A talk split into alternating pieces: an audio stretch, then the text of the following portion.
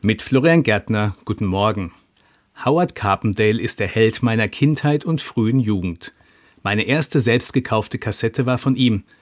Vielleicht teilen Sie meine frühere Leidenschaft, falls Sie aber kein Fan waren oder sind, kommt Ihnen meine Aussage vielleicht eher wie ein Geständnis oder gar eine Peinlichkeit vor. Aber Howard Carpendale war nicht nur der Held meiner Kindheit und Jugend, er hat mich im letzten Jahr auch in einem Zeitungsinterview ziemlich beeindruckt. Da ging es um Respekt, um gesehen, wahrgenommen werden und darum akzeptiert zu werden. Howard Carpendale hat in diesem Interview gesagt, dass er Respekt möchte.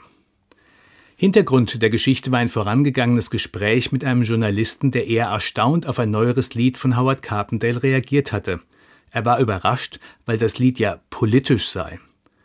Carpendale zählte ihm darauf andere Lieder auf, die aus seiner Sicht politisch sind und die er schon früher veröffentlicht hat und er hat nun im Interview erklärt, was ihn an dieser Situation geärgert hat. Der Interviewer hatte offensichtlich schlecht recherchiert. Er hatte ein Bild von Howard Carpendale als Wohlfühlschlagersänger und zu diesem Bild passen keine politischen Aussagen oder gar komplexere Textzeilen. Das hat Howard Carpendale als respektlos empfunden und das kann ich gut verstehen. Auch ich will gesehen, wahrgenommen werden von meinem Gegenüber und nicht nur als Klebefläche für das Abziehbild, das der Mensch von mir hat, dienen.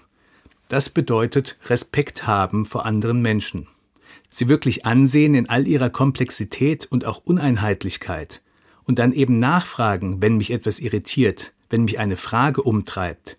Ich kann nachfragen, wenn mich eine Aussage, ein Verhalten oder wie in diesem Fall ein Lied überrascht, bevor ich ein Urteil fälle. Der Journalist hätte fragen können, wie haben Sie das gemeint? Oder wie kam es zu diesem Song? Damit hätte er Interesse gezeigt und Respekt. Gesehen und wahrgenommen werden ist ein Grundbedürfnis.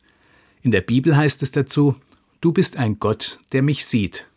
Oder anders, du bist ein Gott, der mich respektiert. Eine bessere Beschreibung Gottes kann es gar nicht geben. Florian Gärtner, Mutterstadt, Evangelische Kirche.